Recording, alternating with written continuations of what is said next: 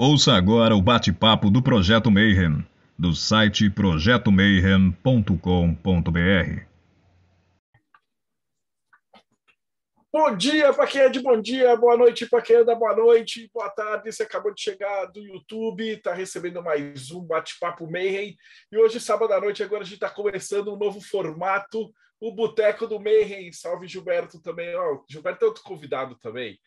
Que a gente está fazendo um outro formato onde não vai ser só um convidado, mas a gente vai pegar técnicas e processos ferramentas e a vivência da galera, e a gente vai chamar várias pessoas de várias é, sendas diferentes para passar um pouquinho da experiência, né? De como é que é estudar magia, como é que é praticar. Tem muita galera que está chegando agora e quer pegar um pouquinho né, de experiência. Por, por onde eu começo, né? Parece que tem tanta coisa.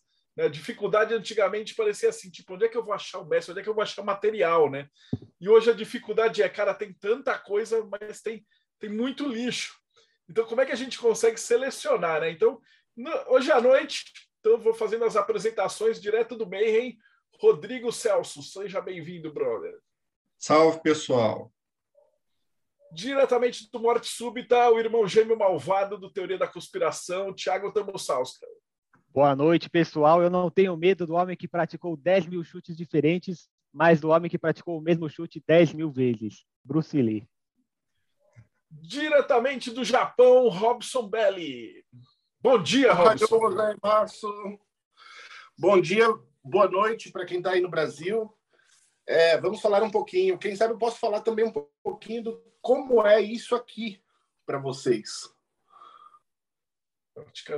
E diretamente dos reinos martinistas e enoquianos, Ulisses Massad. Salve, galera. Boa noite a todos aí. E entre nossos vários convidados, eu vou chamar o Gilberto Strapazon, o cara tem mais experiência que nós todos. Vai falar como é que era estudar magia no tempo da internet a lenha.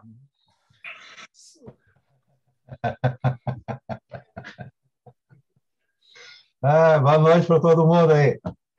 Aqui, cara, agora é que. Internet alheia, internet alheia é, é, mais ou menos por aí mesmo. Um Agora não, vai, vai, ter que falar. E outro que também apareceu hoje, André Berger, Berger que é o Frater Michael da Arcanum. Salve, seja bem-vindo. Boa noite, boa noite, Deudé, boa noite a todos. Uma honra, hein? Entrei de gaiato por coincidência, né? Tudo aquilo que não existe, né? É, tava hoje escutei, hoje eu fui para outra cidade, outro estado, fiz uma viagem de ida e volta, então deu meu trabalho, eu tenho que ir lá, três horas e meia para ir, fiz o que eu tinha que fazer, voltei mais três horas e meia. Então, eu escutei acho que uns dois ou três podcasts, que fazia um certo tempo lá do, do Mayhem. E por coincidência, estou aqui no Facebook agora, acabei de comer pizza, fui lá fazer isso. É... Coincidências. Super. Né? É, nada, nada acontece por acaso. Né? O, o tema de hoje é justamente técnicas mágicas, né? Então, quem vai começar? Por onde a gente começa? Idade, beleza? Se for beleza, eu fico por último, então. Aí vai começar o Rodrigo com essa barba, que é o mais bonitão. Ah, bom. É, bem, assim, seguindo a proposta do Ulisses, a gente fala um tema, o primeiro fala um tema e cada um dá uma opinião, aí depois o outro dá outro tema. Então, vamos falar sobre meditação, né? que meditação assim tem muita pesquisa feita cientificamente provando que é, é bom para o cérebro, é bom para o corpo, é, traz um equilíbrio, que a prática ter isso, é, fazer meditação todos os dias, religiosamente, no mesmo é, horário, local e etc., isso traz benefício para todo mundo. Então, assim, eu queria saber a opinião de você sobre, especificamente sobre meditação, começando sobre esse treinamento mágico, esse ponto. Tiago. Hum, vamos lá, meditação. Med na meditação, vou falar do, do, da prática que eu faço, né, que é na alquimia.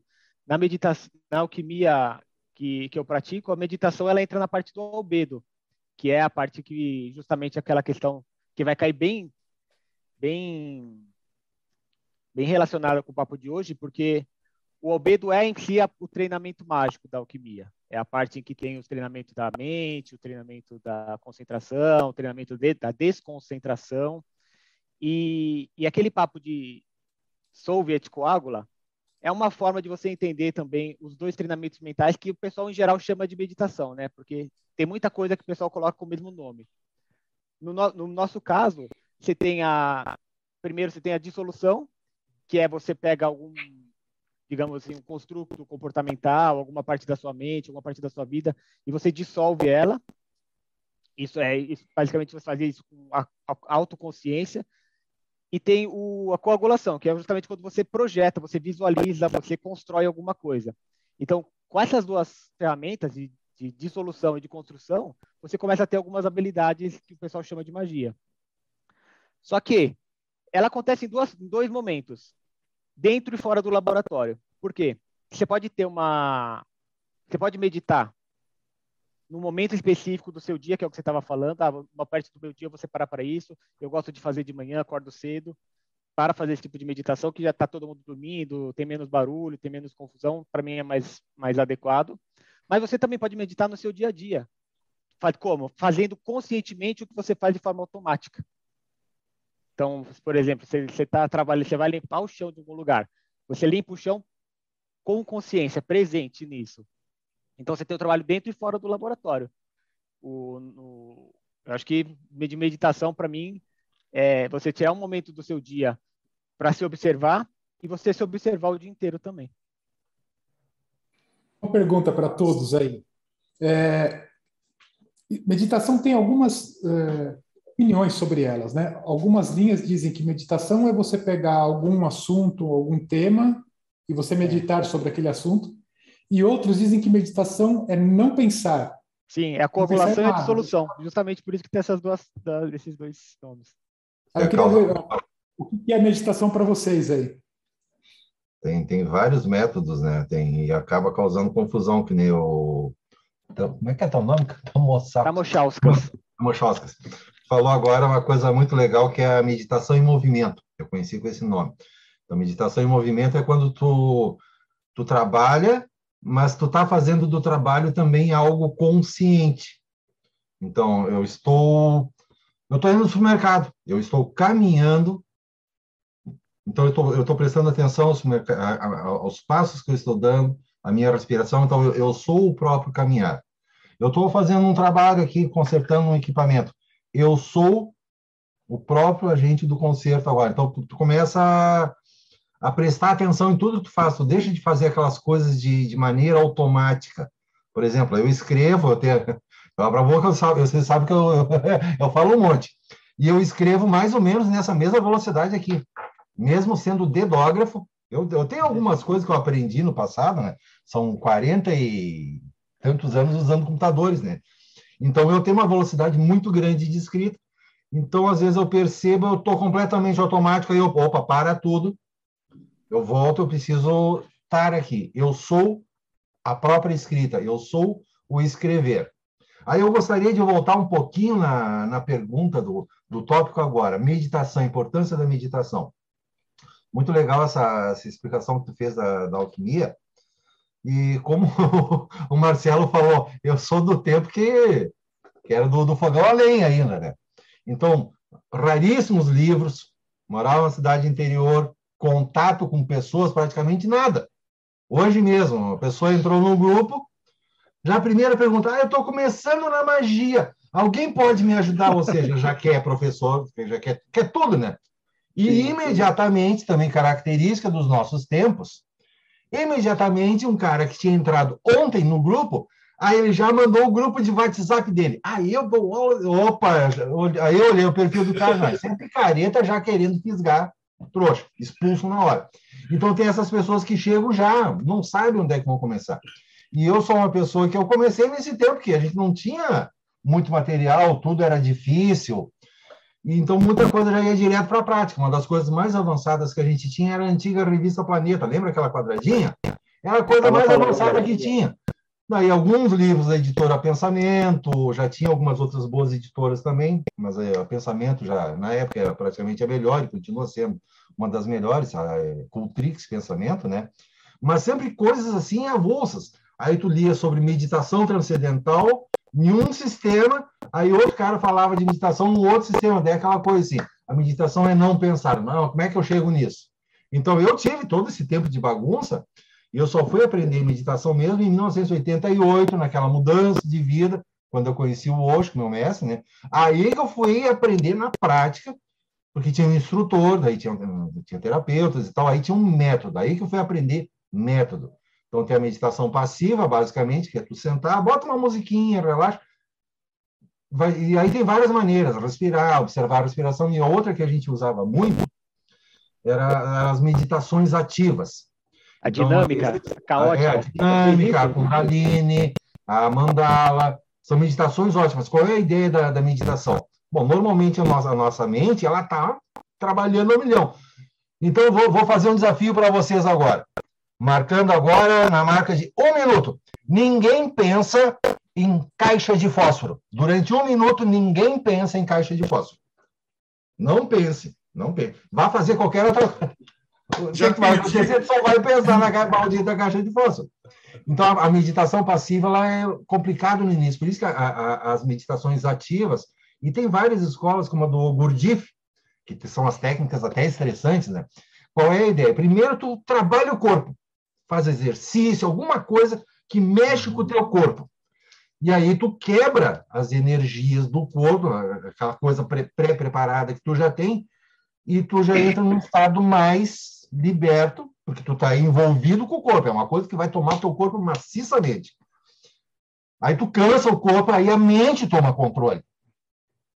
E aí a mente vem a milhão também, aí mais um vai para ajudar, dali a pouco o corpo para, a mente para, aí que tu entra em silêncio. Basicamente, ele é esse. Tu mexe com tua energia de uma maneira que aí, finalmente, lá depois de 40 minutos, ao natural tu entra naquele estado. E isso vai ajudar tu com outras técnicas mais passivas. Até tem uma coisa muito popular, é coisa de gringo, né? A meditação um minuto.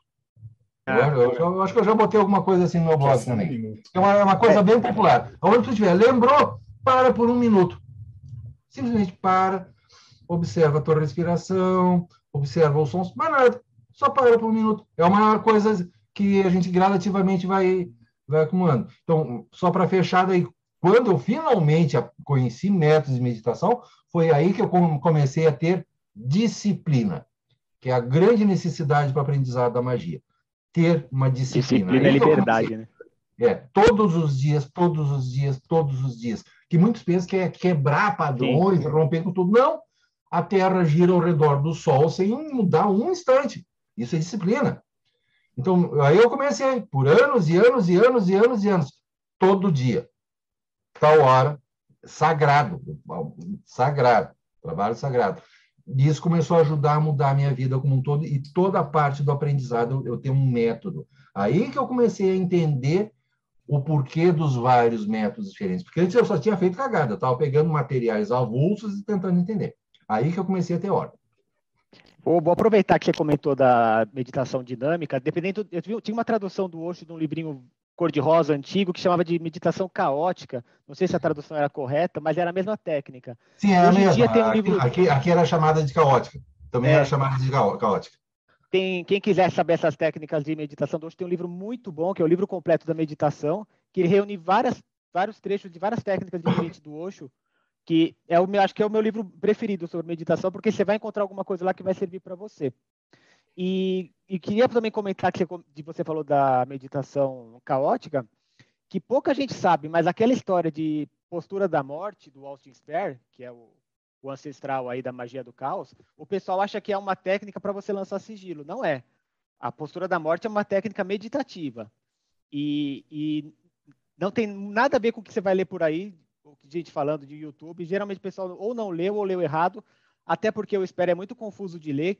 Saiu agora recentemente esse financiamento da, do, do Espere, e se você for ver lá no livro, da, no livro do amor, no livro do prazer, a forma como ele descreve a postura da morte é completamente maluca, porque ele fala, ele descreve o primeiro passo, em seguida ele descreve o passo anterior ao primeiro passo e terceiro ele descreve o primeiro passo. Então o pessoal está fazendo de trás para frente, ou fala que está fazendo que são três técnicas diferentes, mas não é. A, a prática da, da, da, postura da morte é essa que você descreveu. primeiro, primeiro, antes de você começar a fazer, você tem um, uma, um preparo para poder praticar ela, que é a da concentração, que é uma das coisas que a gente vai falar aqui hoje. E a técnica que ele dá de, de treinar concentração é muito simples. Você fica na frente do espelho, olhando para o seu próprio rosto, olhando para suas próprias pupilas, até o momento que você meio que não se reconhece, que parece que a sua cara começa a deformar, que você começa a viajar na maionese. Quando isso acontece, você fecha o olho. Ou, na maioria das vezes, você vai fechar o olho automaticamente. E quando você fechar o olho, você vai ver a sua imagem na, no, no, escuro da retina, na, no, no, negativo da retina. E ele fala para você se concentrar nessa imagem. Porque essa, essa visão residual é como se fosse um intermediário entre a imaginação e a visão real. Então você já começa aí. Depois que você faz isso, aí ele entra numa técnica parecida com a meditação caótica, que é você chegar na exaustão. Então você estimula o seu corpo ou correndo, ou prendendo a respiração, ou fazendo hiperventilação, que é o que ele descreve, e depois disso, aí sim, você fica naquela posição que ele descreve, ou deita no chão, e você atinge o, o que ele chama de nem isso, nem aquilo, que é aquele estado mental em que você perde a noção de dualidade, ou você transcende a dualidade. Então, o objetivo da postura da morte não é lançar sigilo, não é lançar magia, nada disso. É muito melhor do que isso, é você chegar num momento, num, num ponto em que não tem sigilo melhor do que a não dualidade. O objetivo é hedonista. Ele, ele, ele descreve isso no texto. O, a técnica que eu estou descrevendo aqui é simplesmente por prazer, porque é um prazer imenso você superar todas as dualidades. Então é interessante, ele descreve essas mesmas técnicas, mas com uma outra motivação. Sim, e muitas têm a mesma base, né? Sim, sim. Né? Provavelmente tu citou o livro Orange, que era o livro do Osho. Tem um, eu sei que tem uma edição conservada. É, acho que é isso. Mas o livro Orange, ele é o que tem todas as técnicas que o Osho uh, ensinou em vida. Ele ensinou muitas outras depois. Sim mas as principais, inclusive essa do espelho, o Oscar fez uma variação, essa coisa de fechar os olhos. Na meditação original do espelho, que também é usada pela Rosa Cruz, você permanece de olhos abertos sem piscar durante 40 minutos. Coloca um espelho na sua frente, uma vela que não reflita no espelho e sem piscar durante 40 minutos. E isso você, isso eu fiz repetir por 40 e eu acho que são 42 dias ou 48 dias. Todos os dias, todos os dias na mesma hora. Eu fiz isso. Como resultado, isso uma outra coisa que ela serve é porque tu vai começar a ver mudanças de rosto, tu começa a perceber vidas anteriores a ti, inclusive. É uma, uma das técnicas para abrir porta, uh, caminhos passados, mas também tem a ver com acessar uh, o astral. Sim. Uma das últimas vezes que eu fiz isso no final de foi no, 90 e alguma coisa. Eu entrei fisicamente no espelho. Eu estava ali, de repente eu, eu tive aquela coisa assim, eu, opa, eu estava dentro espelho. Eu olhei para trás, eu via é como se fosse uma porta gigante, e ali era o plano astral como eu conhecia, daí pela vida, seja em meditação, em sonhos e tal, a gente aprende a conhecer. Eu estava num outro mundo, assim, e eu via que saindo daquela margem do espelho, assim, eu podia ir para onde eu fosse, e ali eu encontrei com uma pessoa, tá?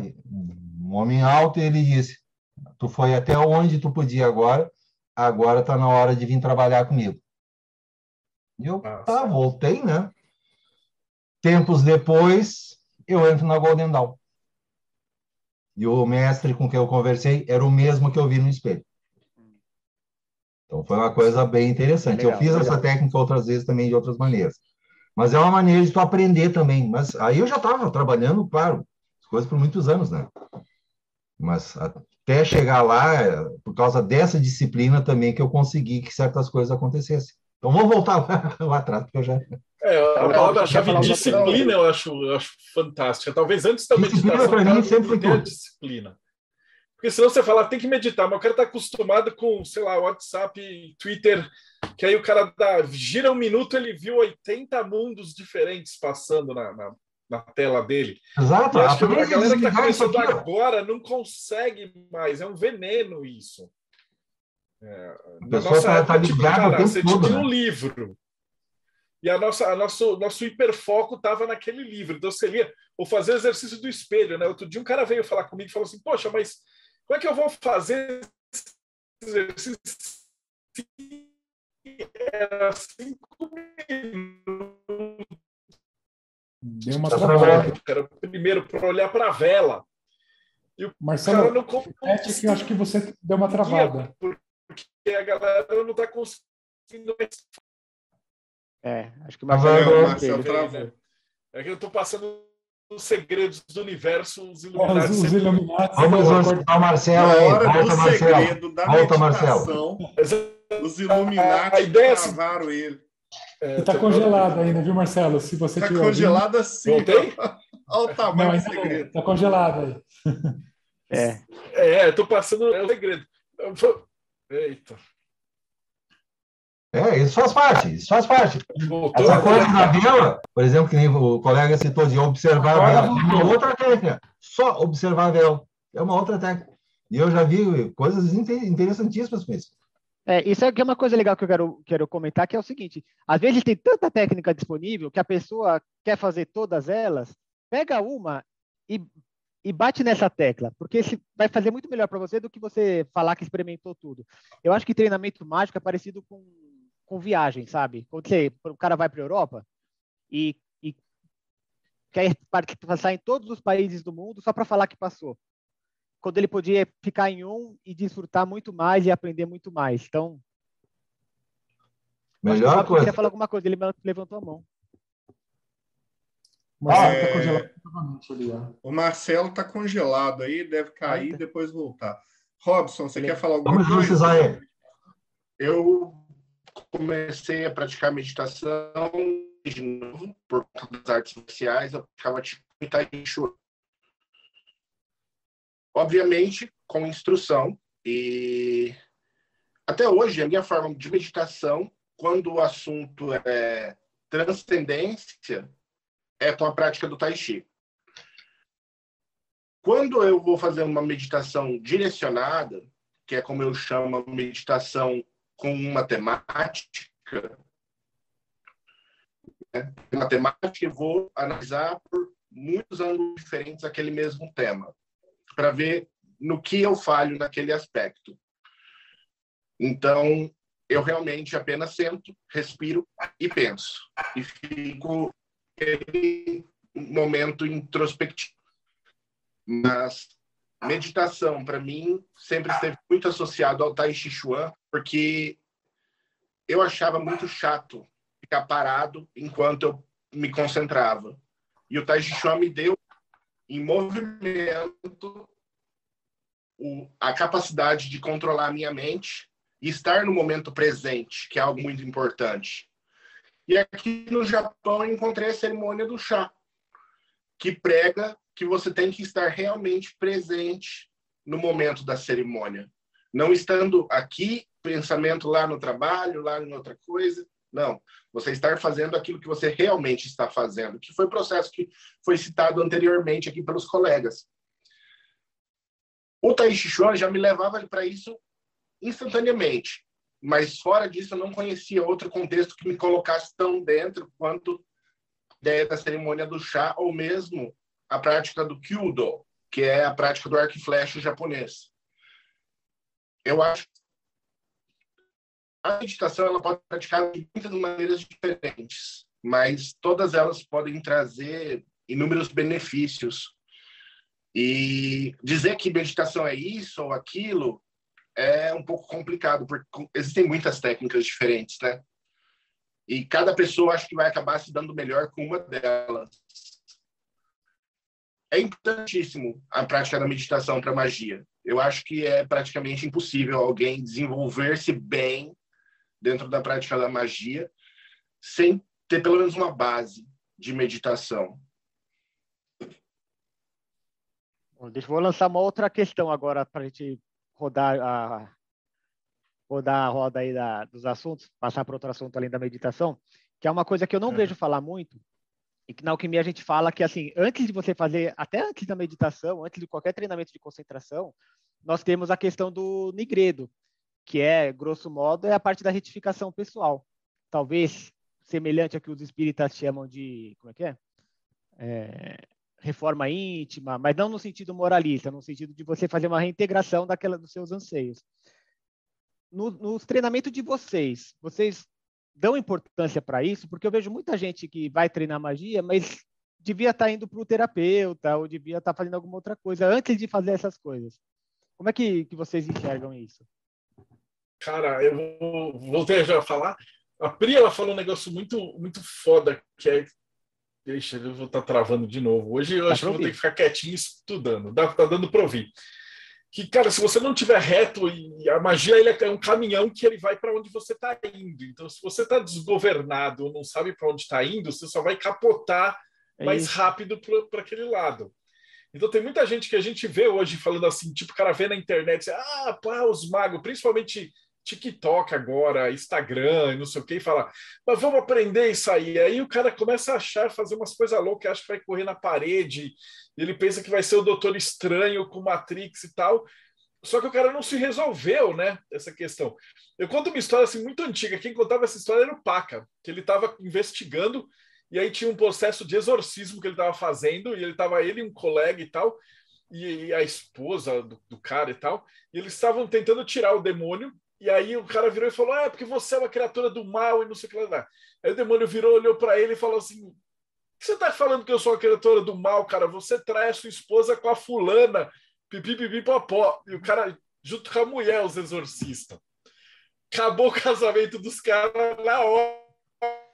Quiumbas fazem isso. Pô, virou.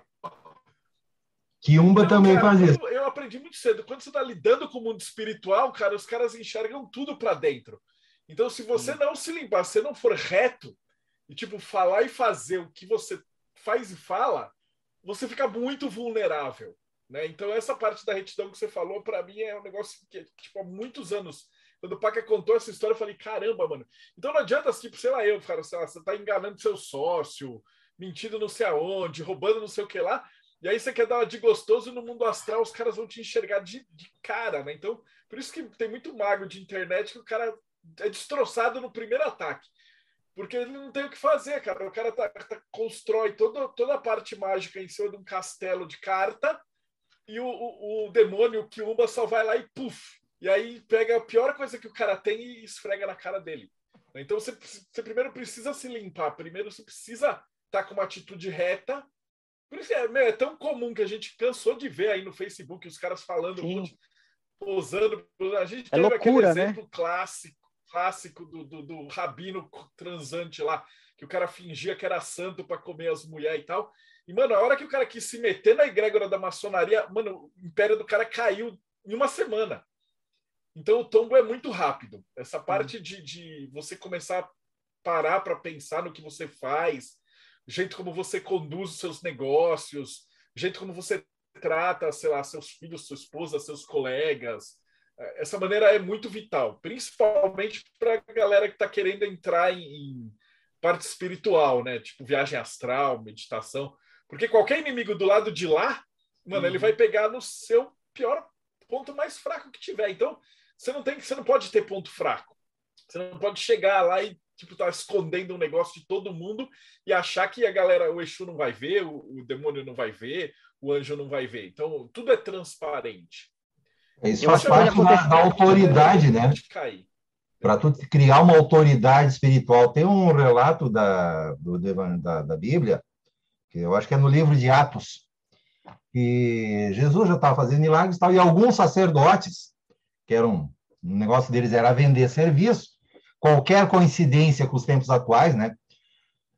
Tavam, começaram a vender serviço também, então vou fazer exorcismo em nome de Jesus e foram chamados na casa de uma pessoa que tinha um demônio lá incomodando, e eles chegaram lá, porque nós vamos se expulsar em nome de Jesus. O demônio que tava, tinha possuído a pessoa levantou e olhou. Jesus eu sei quem é, mas e vocês quem são? Pegou na porrada, tiveram que fugir correndo com a roupa toda rasgada. É livro, livro de Atos da, da Bíblia. Jesus eu sei quem é, teria respeitado. Mas e vocês? E quantos que estão aí hoje oferecendo de tudo e não tem estrutura pessoal nenhuma? Porque tem a coisa da taumaturgia, que é muito prática, né? Mas a taumaturgia vai te levar para a teologia também. Tu vai acabar percebendo que tu tem que melhorar. Senão, Sim. Que quem trabalha com demons, né? Goethe, Grimório Verne e outros. O que que demon explora? As nossas fraquezas. Demon vai fazer qualquer coisa, mas ele está explorando as tuas fraquezas também. Por isso que certos espíritos, como por exemplo Dantalion, né? Ele pode ajudar até arrumar um casamento e te fazer de trouxa ou fazer tu descobrir o que o teu parceiro ou tua parceira realmente pensa de ti ou tudo que está acontecendo que tu não sabe, né? É, é aquelas é, coisas. É o mesmo, assim. é o mesmo princípio do tarô, né? O cara abre as cartas de tarô e fala tudo. Da onde está vindo essa informação? Você acha que a galera que está do lado de lá não tem esse aspecto, né? E também o que as outras pessoas que estão ao redor estão pensando de você, né? Então tudo que a gente vê essa parte de meditação, por isso que tá tudo é um, é um fio só, né, cara? Meditação, o oráculo, é, é percepção extra, é, tá tudo junto, né? Exato, tudo faz parte, né? A preparação do ritual já é a meditação em movimento, que o Tom Sauskas comentou antes. Isso é uma meditação, tu tá te preparando, já colocando a tua consciência e já é uma meditação, né? Que alguns buscam entrar em gnose, mas o próprio trabalho, eu vou arrumar a casa, vou fazer meus banhos, vou preparar a sala do templo, preparar o ritual, isso já é uma meditação também. O Robson comentou na entrevista dele que, que eu achei muito interessante a primeira entrevista dele que o pai dele fez ele estudar o Lemegeton de trás para frente. E isso obrigou ele a ter um, um, uma prática que quem pega Goethe, abaixa o PDF e vai praticar, não, não, não tem, não passa longe disso. Você quer falar um pouquinho disso, Robson? Fala aí, Robson. Isso, o comentário que o Robson fez outro dia, ó, perfeito. Perfeito. Sugiro é... que repita todo o comentário de novo. As pessoas gostam, querem a magia, como mencionou o Gilberto, né? É muito gostoso a arte de realizar prodígios. Mas melhorar a si mesmo primeiro é um trabalho árduo. Porque quando você vai falar com um daimon, com um espírito, com um Exu, principalmente com um Exu, né? Ele está te enxergando por inteiro. E se você não estiver bem e for coisa, pedir alguma coisa, ele vai te testar, ele vai te provar. E se você não estiver pronto, você vai cair. Eu comecei o Lemegueton do Ars Nova, tendo que aprender as sete artes liberais primeiro, através do exercício da memória, da oração, da meditação, tudo, eu achava tudo isso Eu era docente e mas meu pai me ligou aí por esse caminho, ah, quer chegar aqui, então você vai fazer esse, esse e é importantíssimo melhorar a si mesmo primeiro. Tá dando para melhorar... É, a conexão está fraca. Desculpa. A conexão está ruim também. É, acho que até congelou. Ele já entrou no espelho. Congelou, também, tá, é. Fala alguma coisa. É os Illuminati mesmo. Quando vai falar o segredo. já é a segunda é. vez hoje. É. Bom, para retomar, eu acho que quando a pessoa não passa por uma retificação pessoal, pode acontecer três coisas. Se ela tiver sorte, ela simplesmente vai entrar no processo de autoilusão, porque algumas habilidades você só vai conseguir se você tiver uma certa retificação pessoal. E aí você vai acreditar que está fazendo magia, na verdade você não está.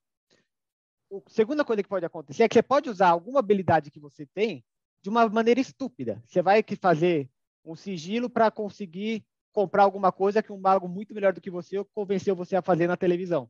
Ele está dentro da sua cabeça, ele está comandando você, então a sua magia está servindo a quem?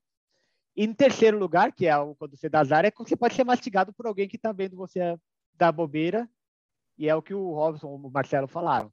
Tem gente olhando você transparente. Então, se você se chegar querendo causar, você vai tomar na cara. Então, só concluindo. É... E eu tive que passar por todo o processo do Lemegueton antes de chegar no Goécia. Inclusive no Ars tem orgia Goécia, que é onde a gente vai trabalhar com os espíritos e eles vão trabalhar justamente essa parte do, do magista. A gente vai fazer o contato com o Sagrado Anjo Guardião, só ali já dá uma lixada boa na superfície, né? E depois disso entra a teurgia. Cara, quando você vai para a teurgia, você vai aprender que 90% de tudo que você precisa na sua vida, você não precisa de magia nisso. Você precisa de mudança de atitude. Você precisa de uma mudança de comportamento. E aí você vai conseguir aquilo que você deseja. Mas você vai precisar Depende da definição da magia, né? A energia que você emite primeiro para receber um sinal correspondente do universo. Mas aí a prática mágica de evocação, taumaturgia, se torna praticamente desnecessária, porque você aprende a transmutar a energia para aquilo que você deseja de uma maneira muito mais rápida e direta do que você realizar um rito para efetuamente é, fazer isso realmente. A Goécia ela é maravilhosa quando praticada da maneira correta, mas ela é o caminho que hoje tem levado a maior parte dos jovens a falhar por atender única e buscar satisfazer os desejos deles com a prática mágica. Magia não é para satisfazer os, as suas necessidades mesquinhas apenas. Ela tem uma finalidade maior. A grande obra ela está aí e ela nos é apresentada de maneira completa. Só que hoje a gente está com esse fast food mágico e é por isso que eu odeio Gallery of Magic. Eu preciso deixar bem claro esse ponto. É, que o fast food mágico hoje está matando mais que o McDonald's. E muita gente surtando, né? Tem muita gente surtando. Muita gente surtando, surtando mesmo. Surtando, surtando mesmo. Esse último mês, ano mês aí, 2021, nós tínhamos um colega, fundador de grupo, que surtou total. Até hoje não voltou. Surto mesmo. E fora as pessoas, assim, que recém estão começando, que a gente vê em uma, uma semana, um mês, já estão falando de resultados fantásticos, milagrosos, hein? Três meses começa a aparecer problemas, começa a aparecer mensagem privada. Ai, me ajuda! Ah, é? agora, agora tu vai ver que a coisa é séria. Tem muita gente com problema aí. Esse, a maioria dessas pessoas somem dos grupos, mas não é porque conseguiram o que queriam ou perderam interesse. Não, eles estão tendo problemas na vida. Muita maioria desses que somem, a gente vai, tempos depois, ter notícia que a vida da pessoa virou de cabeça para baixo. É muito comum, muito comum, infelizmente.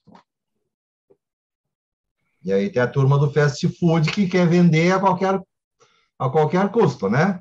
Azar dos outros. E aí quem é que vai sobrar depois? Então a reforma íntima é fundamental fundamental, não tem o que dizer, né, Gilberto? Perfeito, perfeito. Ainda mais quando a gente quer trabalhar com baixa magia, né? É, essa por... maior ilusão, a ilusão da galera é achar que vai chamar o demônio e vai controlar o demônio. Ou, como eu vi recentemente, igual essa mental. É que o cara acha que tipo, é só imaginar e tarará, é pedir para ficar doido. Né? Eu não tinha acreditado quando eu vi, cara. É, era sério. O, e o currículo de quem está vendendo é pior ainda, né? É... é... isso é importante, né? Eu acho que a pessoal, uma dica legal agora que me veio pensando no que você falou é você olhar a pessoa que está vendendo o curso, que está oferecendo alguma coisa, olha para a vida dela, né? Tipo, aquela questão dos frutos reconhece a árvore. Como é que essa pessoa é? Como é que ela trata? Que é coach, né? Como é que ela trata ela mesma? Como é que é o vocabulário que dela? Como é que é a saúde? Acontecer é. Nossa, a internet do Marcelo tá difícil hoje. Tá, é. O, assim, é, Marcelo aqui. Aos tópicos, dando continuidade aos tópicos, vamos falar sobre Diário Mágico? Deixa, deixa eu só pôr um ah, ponto. Ah. É, o, esse, essa história de, de retidão, né? É, e o, até o Gilberto comentou, falou sobre gnose e me lembrou um, uma prática que eu aprendi lá no começo da década de 90, quando eu comecei a estudar isso daí, que veio daquela, daquela escola de gnose, que é um negócio legal que tem lá. Eu pratiquei aquilo no passado, né? Pertenci no passado, mas tem uma prática daquela época que é bacana. Que para esse lance da retidão, né? Ela é legal. É chamado de auto-observação. Então, qual que era a ideia deles lá? É até bacana a história, assim, né? A ideia é que existem lá os sete pecados capitais, que tem, e esses pecados seriam sete demônios. Então, é, e eles, esses demônios agem em cima de você. Então, por exemplo, quando você está com preguiça, é um demônio da preguiça que está atuando em você naquele momento. Então, os caras ensinam uma técnica de você se auto-observar, é como se você estivesse fora do seu próprio corpo olhando para você. E você percebe o momento em que um daqueles sete pecados acontece. Então, cara, parece bobo isso daí, mas é um negócio muito bacana, porque quando eu ouvi isso pela primeira vez, falei, ah, isso aí é. Eu não, não tenho preguiça, não, não sou preguiçoso, não tenho. Não sou cara nervoso, sou cara calmo, isso aí não acontece. Mas na hora que você começa a colocar isso em prática no dia a dia, no momento que alguém chega no trabalho e, e, e grita com você, faz aquela coisa que te vem aquela ira por dentro de você querer explodir também, você vê aquela imagem de fora mostrando, é, a, você, você enxerga o seu rosto assim se deformando. Você fala, olha que interessante, não parece que é realmente que o cara falou daquela história de um demônio possuindo você naquele momento para fazer você explodir, você sair do eixo? Então, é, é uma, é uma técnica que no começo você, é, você entra sem acreditar que isso funciona, mas à medida que você vai pondo em prática, você vai se tornando uma pessoa mais serena, porque você vê o que vai acontecer antes de você fazer. Não é aquele negócio, ah, vou explodir, putz, já explodi, né, com, num, na ira. Antes de acontecer, o, a, a luzinha acende e fala, opa, espera aí que você vai explodir. E aí, se você quiser, você consegue olhar e falar, não, peraí, deixa eu respirar antes, e eu não vou fazer isso daí. E é um negócio que te alinha, cara, é um negócio bem bacana.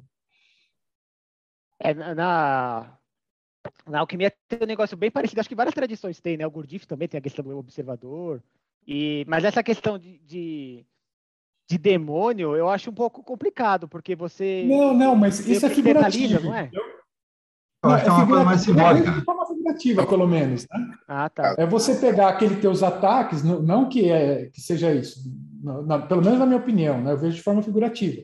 É você tratar esses estados, quando você chega no extremo de um daqueles sete pecados, ou seja, de ira, de preguiça, de gula, e você enxergar que aquilo está acontecendo, e você parar no estágio antes. Falar, opa, peraí, para frente chega. Então, e aí você volta a se centrar. Então, a técnica, ela faz com que você fique o tempo todo naquilo que você falou, e o que o Gilberto também. Ah, se eu estou fazendo um trabalho aqui mecânico, a minha consciência, ela tem que estar tá aqui eu não desligo é, o meu córtex frontal, né, que nós vimos na última, na nossa última entrevista, e deixo mecanicamente a coisa acontecer. Eu estou sempre com a razão naquilo que eu estou fazendo e prestando atenção. Então, esse é o objetivo. Entendi. É, tem várias técnicas que usar, que, que, o pessoal da, do Quarto Caminho fala, que é você pegar gatilhos do seu dia a dia, de, por exemplo, tem um pássaro na sua região, por exemplo, aqui tem bem que chega dando voadora na janela. Então, sempre que grita um bem TV bem forte, eu uso isso como um gatilho para fazer autoobservação. Então, você pode pegar alguma coisa que acontece de forma aleatória na sua vida, por exemplo, alguém, algum telefone desconhecido de São Paulo te ligando, que você não sabe o que, que é. Quando ele ligar, usa isso para fazer uma autoobservação. Porque daí pode ser a qualquer momento. Então não precisa ser no ataque em alguma coisa, mas num momento normal, porque quando, quando isso acontecer, você se observa. Como é que eu estou agora? Bruce é uma forma de perceber energias também. Não ser levado por eles. Ele define meditação dessa maneira, que você observar os seus pensamentos através de um terceiro ponto. Você deve tê-los, é normal tê-los e você deve deixar com que eles venham. Por quê? Porque só se colocando em terceira pessoa você vai conseguir olhar para os seus pensamentos e falar: Poxa, eu penso isso mesmo? Exatamente isso, Robson. É você ir para a terceira pessoa. É você se olhar como se fosse outra pessoa olhando para você. Essa é a técnica. E só... a partir dessa visão, né?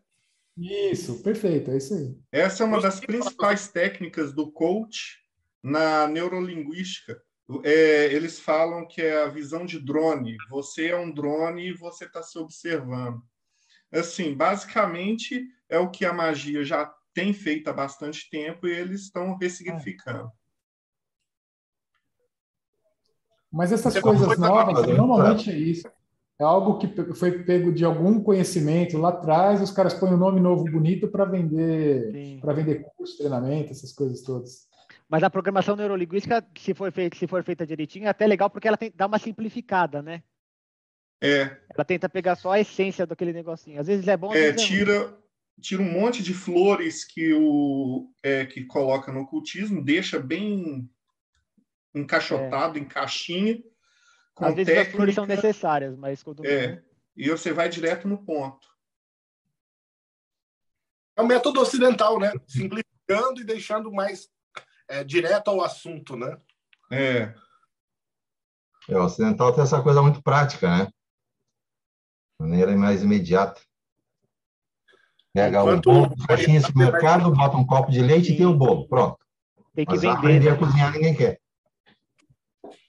Verdade. Você falou uma coisa foda agora, é aprender a cozinhar ninguém quer. Eu não sei porque os caras acham que é diferente na magia, né? O cara quer o resultado fast food. Pô, mas eu acendi a vela, eu aprendi ontem a, a fazer o um negócio que o cara quer resultado agora, assim, né? E aí, das, das duas, uma, né? O cara vira e fala, "Ah, isso aí é uma besteira, nada funciona porque não funciona. Ou, No dia seguinte ele já um- conclui, né? mas é, no dia seguinte. A gente chegou a entrevistar muita gente da arte marcial, né, cara? Que a gente vê muito paralelo Acender uma vela. com, com, com arte marcial. Que o cara entra falando, achando que vai correr pela parede, igual Matrix e tal, mas fazer flexão de braço, polichinelo e abdominal ninguém quer. E É essa parte que a gente está fazendo agora, principalmente reforma íntima. Meditação e visualização criativa, que seria o terceiro ponto para a gente fechar hoje, seria, acho que, o, o, o basicão do mago, né, cara? Se você não, não fizer esse tripé aí, todo o resto depois você está fazendo perfumaria. Ah, você vai decorar todos os nomes do Crowley, não sei onde. Beleza, cara, É. erudição e tal, mas flexão abdominal, polichinelo. Você tem que fazer o básico da magia, né? Eu acho que isso é o que diferencia o ocultista do magista, né? Porque o ocultista ele sabe todos os rituais, todos os nomes divinos, todas as referências, e é muito bom porque você pode aprender muito com ele, mas ele não é necessariamente um magista. Você não põe na prática, né? Você vai ver a vida Sim. do cara é uma zona. O cara não controla, sei lá, nem, nem o que, que o cara digita na internet. Sim, essa é a teoria. Tá bom.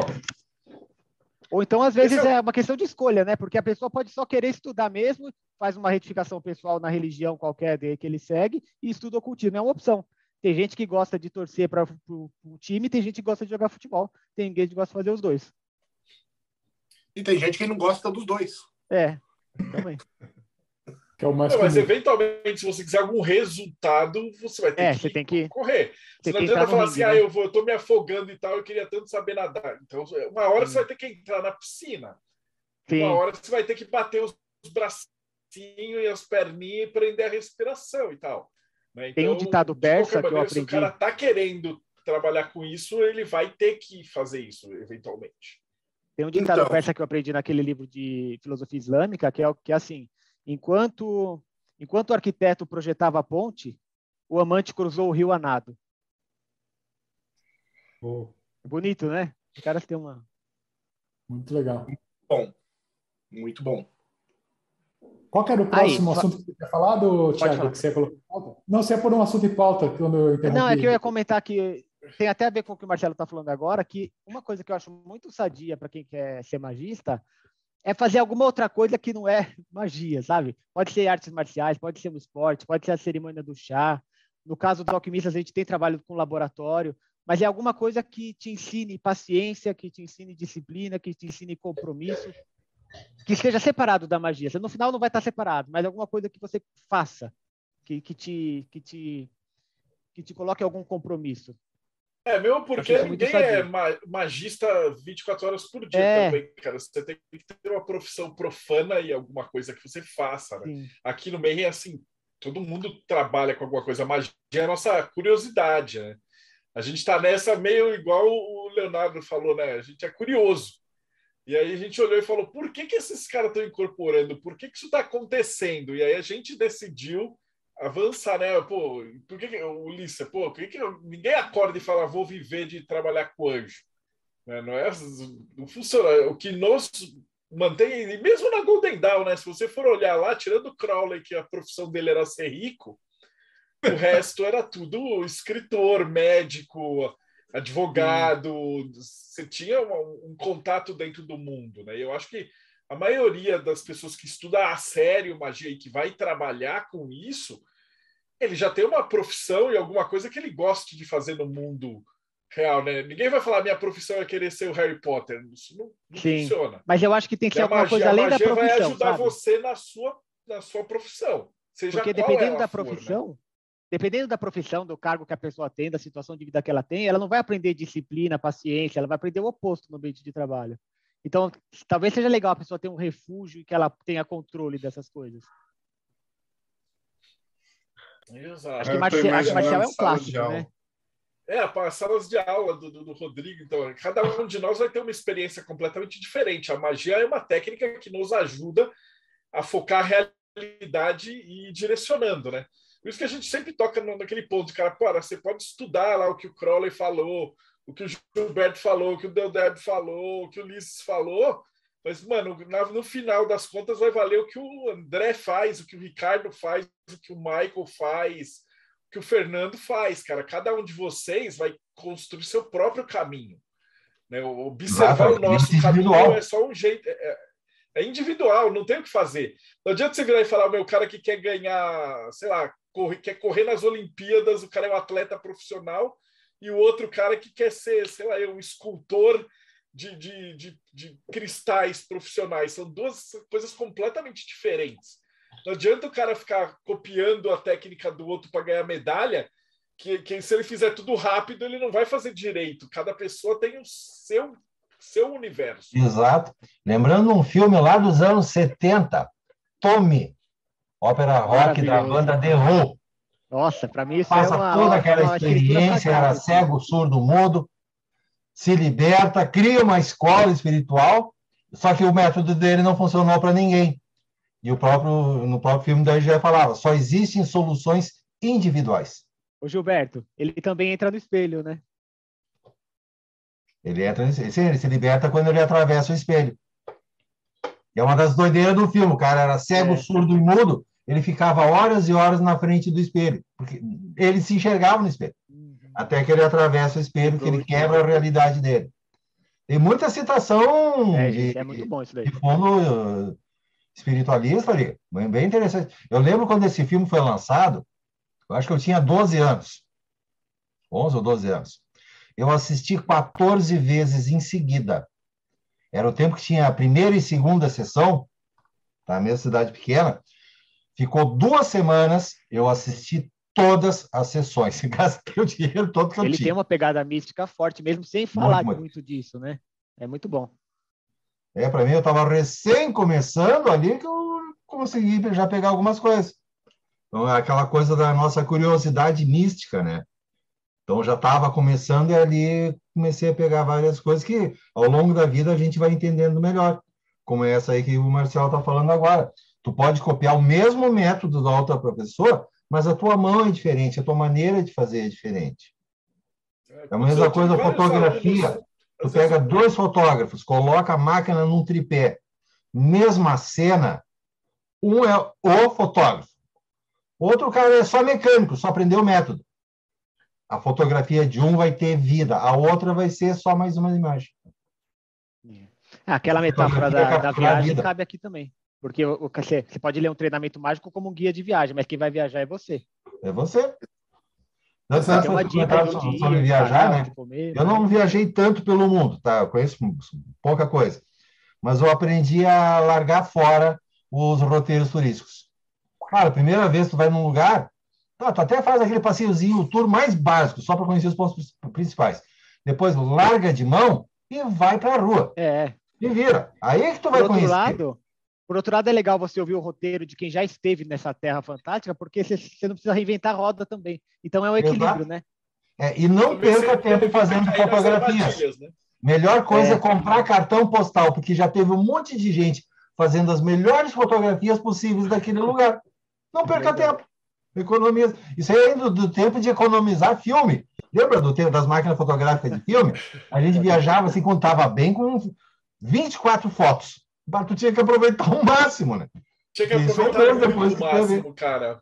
Eu lembro outro dia eu tava falando, tava conversando com a Pri e tal. Tipo, você ficou um ano na, na Inglaterra. Eu tenho tipo 30 fotos da Inglaterra. Tipo, uma foto de Stonehenge, uma foto do museu, do- porque falava, cara, era caro essa porra. E os- né? Hoje em dia o cara vai no banheiro, ele volta com 18 fotos do Instagram, né? Na nossa época tinha que, tinha que pensar muito, cara. E você tirava a foto e você não sabia se tinha saído, né? E nem existia o selfie. Você tinha que dar para uma pessoa que ia tirar a foto e, e parado, né? Eu acho que Isso tem se o filme não estragasse na hora de abrir a máquina, né? Se o filme É. não estragasse, a segunda vez que eu fui, roubaram a bolsa de uma mina da excursão com os filmes. Eu perdi todos os filmes do Louvre, de, de Paris que eu tinha, estava na bolsa da mulher. Então, cara, acontecem umas coisas assim que, pra gente que era antigo, eu não sei como é que é a nova geração, como é que eles lidam, mas é, é o que o Gilberto falou, a nossa mente eu acho que é diferente, né? Cara, a gente pegava um livro e devorava, às vezes, porque só tinha aquele livro. Sim. Exato. Então, Sabe uma coisa que eu ler admirava aquele livro muito? Até ele, até ele sair sangue, cara. Quando Aí eu era hoje não, moleque- cara, tem- Pegava a máquina fotográfica, tu, tu tinha 20 fotos ali. Às vezes metade queimava, ou só ficava boa duas, três. Então tu tinha que valorizar ao máximo cada foto. Sim. Quando eu era moleque, eu olhava para uma. Eu achava a banca de jornal um templo sagrado, era um oráculo para mim, porque era de onde vinha a informação. Você via lá, você garimpava, você achava aquela revista, aquele especial. Hoje em dia você não dá muito valor, mas era muito especial uma banca de jornal para mim antigamente. O dono da banca me adorava, porque eu, desde. Eu comecei a estudar inglês com 10 anos de idade. Mas eu já estava lendo livro, ah, revistas em espanhol. Então, adivinha quem era o guri que chegava na banca e gastava uns 100 dólares por mês. 100, 150 dólares por mês. Era Caramba. Todo dia que eu comecei. Eu, comecei a trabalhar muito jovem mesmo. De- Dez anos eu já trabalhava. O meu dinheiro era para comprar, primeiro de tudo, revista. E a maioria revistas importadas. Aí eu já comecei a ler em inglês e espanhol. O dono da banca me adorava, né? Me adorava. Gente, o Ricardo interior, Papa lançou uma questão muito interessante aqui que eu queria ver a opinião de vocês. É, é a questão racial, geográfica dos treinamentos mágicos. Por exemplo, ele fala aqui que a John Fortune sinalizou que a Cabala era mais adequada do que qualquer outra linha oriental. Vocês acham que tem essa questão assim de que Cabala, de que yoga é para quem é da Índia, a Cabala é só para judeu? Como é que vocês veem isso daí? Cara, eu já vi Ó. de tudo, mano. Inclusive, eu tenho alunos que, que às vezes o cara estudava um pouquinho, tá? De repente o cara virou e falou, largou tudo, foi para um ashram, o cara tá na Índia. Falou, cara, acabou. No hermetismo, não, tem- não quer saber de cabala. Tem outra, outra galera, às vezes o cara se inicia lá no voodoo e pum, o cara vai direto com essa, fica devoto. Então, não sei, eu acho que para mim a galera tem que experimentar um pouquinho de tudo para você olhar, mas a hora que você achar alguma coisa que interesse, cara, começa a aprofundar. Né? Aquela é uma brincadeira que que o. Estado falou que é o cara que estuda 20 métodos ao mesmo tempo, ele é o que os caras no jiu-jitsu chamam de faixa branca de 10 linhagens. Que é, é o- é o cara que coisa que não chamo sabe de nada de um monte de espiritual. estilo. É, é chamo faixa de branca de turista 10 espiritual. linhas. Isso é uma coisa que eu aprendi com o mestre nos anos 90 e é uma sugestão que eu repito até hoje. Ah, sobre quan- quan- quando pergun- perguntam sobre início de caminhada. Tem tantas áreas, tantas coisas. Então começa a olhar o que que tu se interessa. Então quem está em cidade grande sempre tem palestra. Agora a gente tem live também a todo direito. Começa a acompanhar. Gostou aqui do, do projeto Maem? Continua assistindo por três meses ou, ou gostou da, da linha da, da Gnose, da Rosa Cruz, acompanha por um, no máximo três meses, que é o tempo que tu precisa para ter uma ideia se aquilo é para ti. Não é? Larga de mão e vai. Aí tu vai para outra. Porque tem aquela pessoa que segunda-feira vai numa palestra, na terça-feira outra, na quarta outra. É o que a gente chama de turista espiritual. Ele não se fixa em nada. Que nem o Marcelo falou, é faixa branca em 10 linhagens, mas não aprende nada. Então, se começar a fazer isso, investe um tempo maior, um mês, dois meses, três meses é o máximo, para tu ver que aquilo não é para ti. Se é para ti, aí tu continua. Tu vai conseguir completar, quem sabe, um ano. Completou um ano, foi uma coisa mais séria. A maioria das vezes não passa do primeiro ano. Já tem o aprendizado espiritual básico, sabe acender incenso, fazer uma oração, é o que queria para a vida. É a, é a maioria das pessoas que buscam espiritualidade. Em um ano, ou no máximo dois, elas aprendem o básico e chega para a vida delas. É só o que as pessoas querem. A maioria das pessoas não quer ser sacerdote, não quer ser mago, não quer ser ocultista. Ela quer melhorar a sua vida. Sim. Então, vezes esse é melhor tempo quando a vai vir, cabeça isso aqui vai, vai para ti. Passou de um ano, dois anos, aí a coisa começa a ficar séria. E aí tem que ter um caminho definido. É, a grande vantagem do projeto Meir é que o Marcelo fez um monte de entrevista com um monte de gente. Aí você vai lá, vê É. e já. Não, isso aqui eu não quero Você já saber. escolhe pelo menos o tema. Então, que você isso é uma porta. mas- Olha o Robson BL aí, trabalho maravilhoso. E aí, Olha, pessoal, eu vou falar, né? A gente está enrolando e não está falando do último tema que o Rodrigo falou, Diário Mágico, né? A gente tá, fixou a demais. na- gente, a gente falou um Tema, programa né? inteiro. A gente É, teve um programa, horas né, de só sobre Diário o diário. Mágico. Né, Ele é uma base Eu também, queria ouvir a falar de André lá. visualização criativa também, que é importante. Visualização Eu queria criativa que o André falasse um pouco sobre como são as práticas lá na Arcano. perfeita. Opa, fechou. Boa noite a todos. Pessoal, hoje eu estou aprendendo. É, eu sempre me coloco nessa situação. Estou aprendendo com cada um de vocês aí e estou me vendo em algumas situações. É, não tenho todo esse conhecimento vasto que vocês têm. A prática que eu fazia, eu seguia muito restrito, é, não restrito, mas seguia muito aquilo que era abordado pelo Marcelo e, na verdade, pela apostila, né? É, eu tenho o costume, é, dentro do que vocês estavam comentando, eu sou um cara assim, eu vou para a prática, mas normalmente eu gosto de entender bastante os fundamentos e, e eu prefiro primeiro é, fazer as práticas dos fundamentos primeiro. Então, por exemplo, eu preciso, eu é a, a linha que eu sigo. Eu prefiro estar muito bem em, em meditação, em respiração. Eu prefiro estar muito bem é, em visualização para depois começar a fazer alguma coisa um pouco mais avançada para justamente não cair do cavalo. Eu estou ficando velho, então essas coisas são mais naturais. Eu não tenho tanta pressa quanto eu tinha antes. É, e eu vejo isso sendo comentado, eu acho que eu acerto por fazer esse tipo de coisa, porque eu vejo que de repente, igual o Marcelo falou de jiu-jitsu, eu prefiro é, treinar, treinar, treinar aquele golpe, ao invés de saber 300 mil, para pelo menos fazer o seguinte: um, eu sei me virar. É, se o cara cair aqui, o mata-leão eu sei me virar. É, ou o armlock eu sei fazer, entendeu? Eu, eu- antes eu não era assim, antes eu gostava de saber de tudo, mas agora eu tenho seguido essa linha. Então, nas práticas, eu para evitar esse burburinho mental, eu, é, eu fazia exatamente o que era proposto. Então, eu ficava em um lugar quieto, é, por exemplo, na parte meditativa, não sei, se- não sei o quanto eu posso comentar aqui, viu, Marcelo, da parte é, em relação ao arcano, arcano, mas eu fazia exatamente as práticas que vocês recomendavam. Então, era quieto, num ambiente escuro, sozinho, que eu não fosse ser interrompido, não colocava música, ficava sentado à meia luz, olhando o, a figura, né, o, o tátua do, do, do, do elemento, até entrar naquele estado de espelho que, que já foi explicado, de ver a visualização que o nosso amigo Tamo Salcas, desculpa, é, mas é exatamente é, é, é a, é a contra-imagem lá da, dos cones e bastonetes que você via o reflexo, e aí a partir daquilo, aquilo para mim virava um portal, e aí sim parece que as coisas fluíam, mas eu preferia primeiro fazer bastante disso,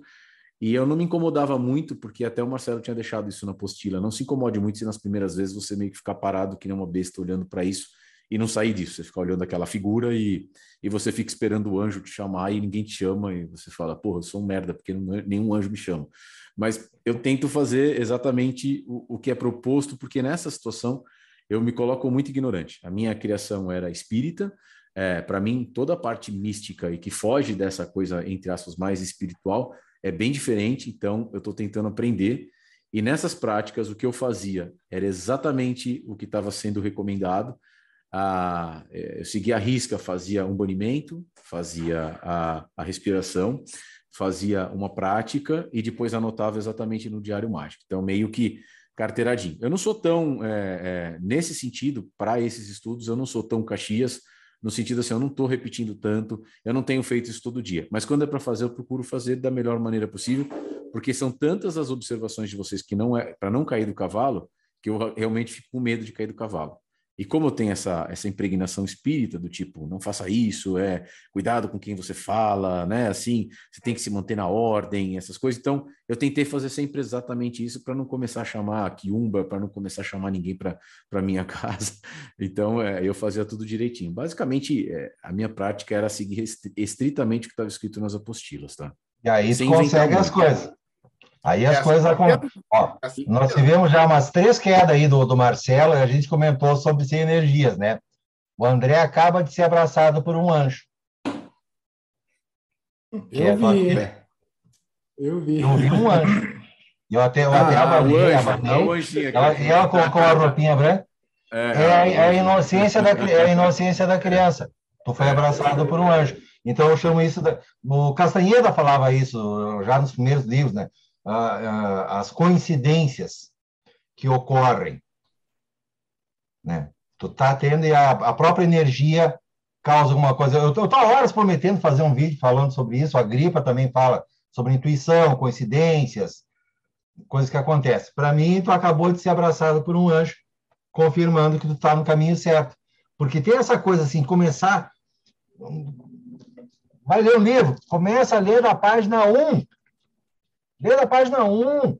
Não adianta pular lá para a página 200. Então, qualquer método, qualquer coisa que eu comece hoje, eu tenho uma lista de coisas que eu gostaria de fazer que eu não vou ter, ter vida para tudo isso. Mas eu começo sempre da página 1. Você falou tem, tudo. quer fazer uma coisa. Cada entrevistado que a gente tem aqui no meio, a gente tem vontade, porra, eu vou largar tudo e vou ir lá pro Acre e beber Jurema. Aí no, no- no- na, na quinta-feira você entrevista outro cara e fala: Não, cara, agora eu vou largar tudo, eu vou estudar só astrologia védica. Aí na terça-feira você fala: Puta, agora eu vou ter que fazer psicologia, porque esses bagulho de laboratório é massa, né? Então fica difícil, é muito tentador. Mas por quê? Porque, na verdade, a gente está chamando os caras que dedicaram 20 anos para fazer essas coisas. Mas tudo é legal, tudo é fantástico. O problema, eu acho que talvez seja legal de vocês comentarem é. Pô, tan- é, parece que a gente está aqui no, me- no Mayhem, principalmente, com, com essas entrevistas, é como se você estivesse oferecendo. Sabe aquelas lojas de doce do shopping? Que você tem um saquinho, você vai pagar por quilo, e aí você pode ficar pegando um de cada da, da, da prateleira. Sei, não sei se tem isso. não. Eu vi no shopping a última vez que eu fui no shopping, que era maravilhoso, parece a Willy Wonka. E aí você quer e fala assim, cara, agora eu preciso tomar ayahuasca. Daí o outro vai falar, não, agora eu preciso usar esse enteógeno. Aí o outro fala, agora eu tenho que me, me iniciar no voodoo haitiano. E aí do outro lado você vem falar, agora o Islã é o master. E tudo é fantástico, porque você, na verdade, o palestrante que está falando, o olho do cara brilha, né? Porque o cara está 30 anos naquilo, aquilo é a vida do cara. E, e como é que você decide, assim, tipo, o que, que é seu e o que, que é dos outros? O que, que a gente vai ser turista e aonde que a gente vai mergulhar? Qual que é a opinião de vocês? Eu tenho uma prática pessoal minha, né? ah, por causa disso. Olha, eu, eu sou o eterno curioso místico. Se bobear, estou abrindo 500 coisas aqui. Um dos motivos de eu ter quebrado a cara feia em certas áreas foi pela minha curiosidade. Né? Que nem a área que me afastei. Eu já tinha 20, quase 30 anos na área e mesmo assim eu quebrei a cara.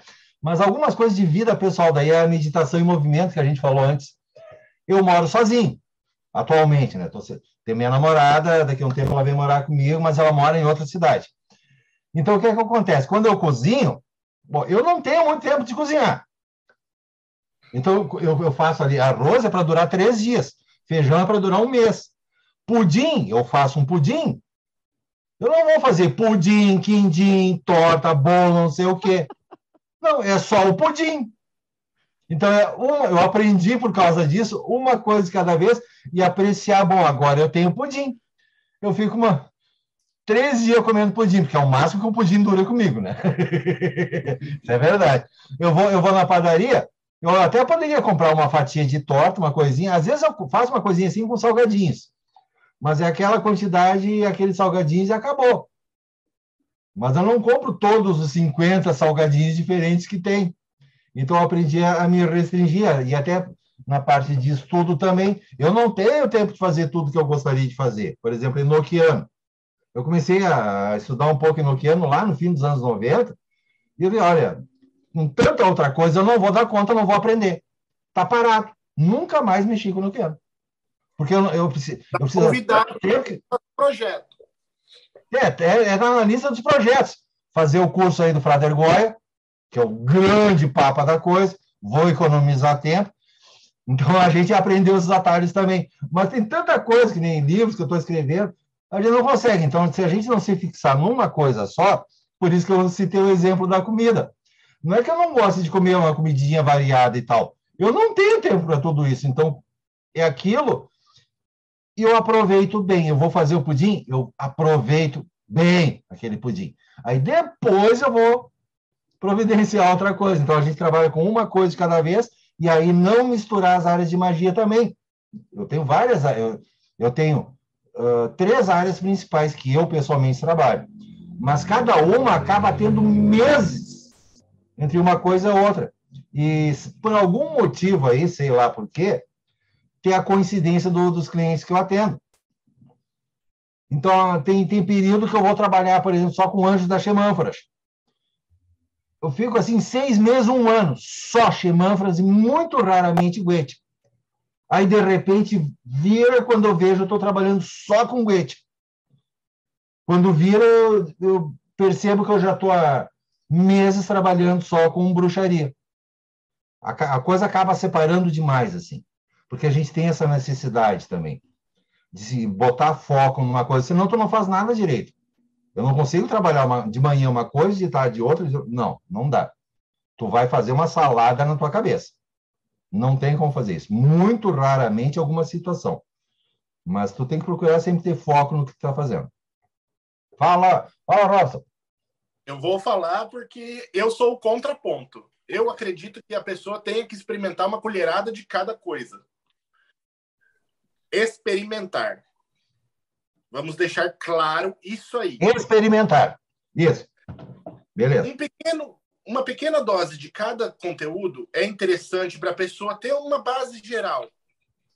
Para não ser alguém ignorante, o homem de um livro só.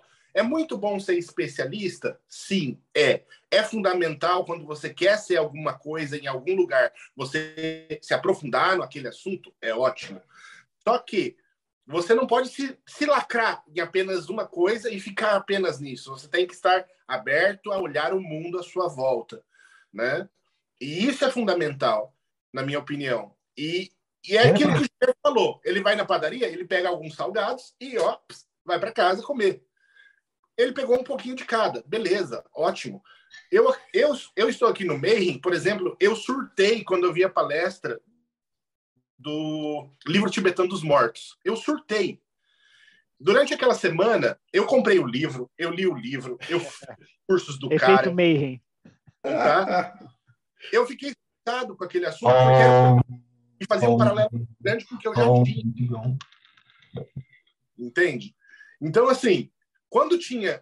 Quando eu entrei no tema, eu falei, caramba, era uma coisa dessa que eu estava buscando. Eu estava buscando informações sobre isso. Então, quando veio para mim, nossa, eu surtei. O voodoo haitiano também, fiz o curso, tenho feito as minhas práticas, tem sido maravilhoso. É, a esposa do Marcelo, não me recordo o nome dela agora, desculpa. Ela falou, ela falou que ia ser maravilhoso, e realmente foi. Realmente foi maravilhosa a experiência. E então, assim, eu sou o cara que eu aceito experimentar um pouquinho de tudo, mas eu não perco o meu foco. Quando eu estou fazendo o ritual enoquiano, na minha mente não tem, não entra nada de Goécia, não entra nada de Tetêmios, eu fico em enoquiano. Quando eu vou para um ritual de Goécia, eu estou puro Goécia. Não vai entrar enoquiano, não vai entrar Tridêmios, não vai. Eu coloco em caixas, eu consigo realmente usar uma caixa de cada vez. Eu coloco tudo que eu sei fora daquele assunto numa outra caixa e utilizo só o que está em cima da mesa, vamos dizer assim. Então, assim, eu tenho esse contraponto. Talvez seja a mesma coisa, uma visão diferente da, do Strapazon, mas para mim é dessa maneira. Cara, meu nome certo! Não, obrigado. Não, não. Falam tantas pronúncias. Desculpa. Pra mim, nem deu pra entender. Estourou a caixa de som aí, não ouvi nada. Eu queria entender. Ele falou que você pronunciou o nome dele correto, extrapazou. É que tem muita piada em cima, né? Não... Desculpa. Continua.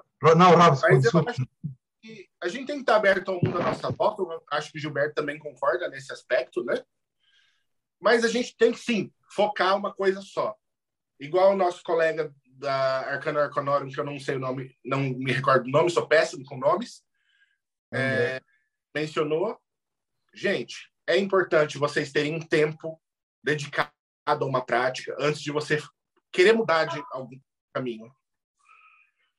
Dediquem-se a essa prática e concentrem-se nisso e tentem não misturar as coisas.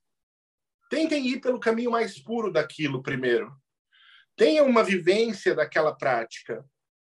Depois você vai poder julgar se aquilo continua ou não. E essa você falou, salada... você falou uma palavra-chave aí, não misturar. Né, cara? Não adianta você virar e falar, quero ver se eu gosto de boxe. Aí você começa a treinar chute. Por exemplo, o Kung Fu ele é muito prejudicado, na minha opinião, eu vejo, por ele ser muito amplo. O estudo amplo no, no princípio é complicado, não dá para desenvolver tudo. O boxeador ele tem um desenvolvimento marcial em combate mais rápido que um lutador de Kung Fu. Por quê? Porque ele é especialista em dar soco, defender soco e esquivar. O cara do Kung Fu tem que pensar em chute, soco, torção. É muita coisa no começo. Ele se complica. Já o boxeador, não, ele não tem que pensar em pegar, torcer, jogar o cara pro chão, derrubar ou dar um armlock. O jiu-jitsu, ele veio e derrubou a maior parte das artes marciais hoje porque ele é um especialista nato. Eles treinam algo bonitinho e eles chegam e direto ao assunto. É que os caras tiveram uma abordagem muito mais direta. É isso que eu vou fazer e é isso que eles fazem e dá certo. Já o Kung Fu, a pessoa acaba divagando muitas vezes. E é um ponto negativo.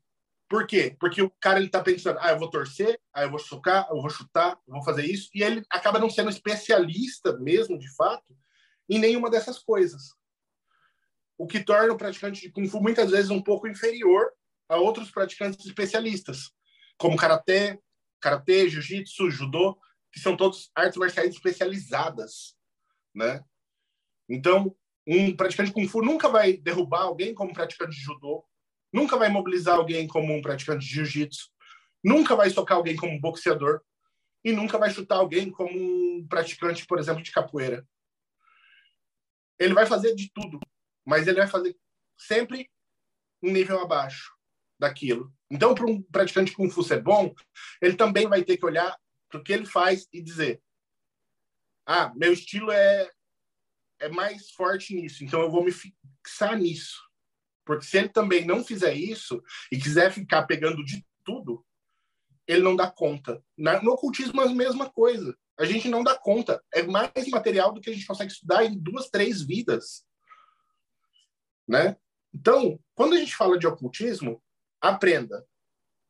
A, a sua base é essa? Ah, eu sou salomônico. Beleza, então vai pela linhagem salomônica, adquira todo o seu conhecimento e suas experiências, sua prática. Ah, eu quero aprender enoquiano. Nada impede você aprender enoquiano, desde que não queira trazer o enoquiano para a linhagem salomônica. Deixa o enoquiano no enoquiano e o salomônico no salomônico. E aí você consegue se desenvolver em ambas as coisas em momentos diferentes, né? Tendo ali.